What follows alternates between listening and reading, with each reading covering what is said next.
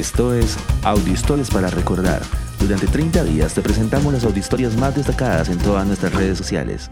Hoy presentamos... ¿Sabías que Albert Einstein era judío? Albert Einstein, el científico más importante del siglo XX, fue un físico y filósofo de origen judío, nacido el 14 de marzo de 1879 en Alemania, pero también nacionalizado suizo, austriaco y estadounidense se le considera uno de los mejores exponentes de la intelectualidad judía, llegando incluso a recibir en 1921 el Premio Nobel de Física. Einstein sufrió la persecución antisemita de parte del nazismo que le impidió a los judíos enseñar en las universidades de Alemania, hecho que lo llevó a refugiarse en Estados Unidos. Su discurso lo ubicó como un pensador con sentido humanista que rechazaba la tiranía y la guerra en todas sus expresiones. Fue un judío que trabajó en pro de la causa sionista y llegó a ser muy amigo de Chaim Weizmann, el científico y político que fue el primer presidente del Estado de Israel en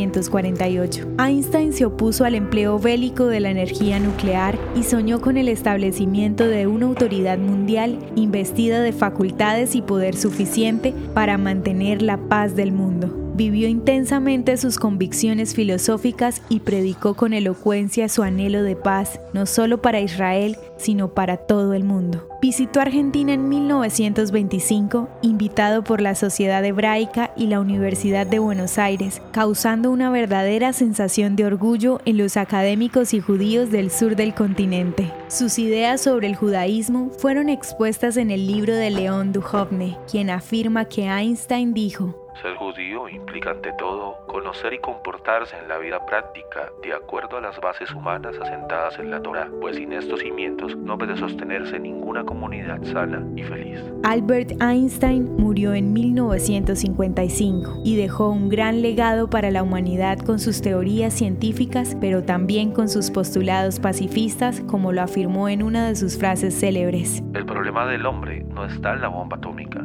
sino en su corazón.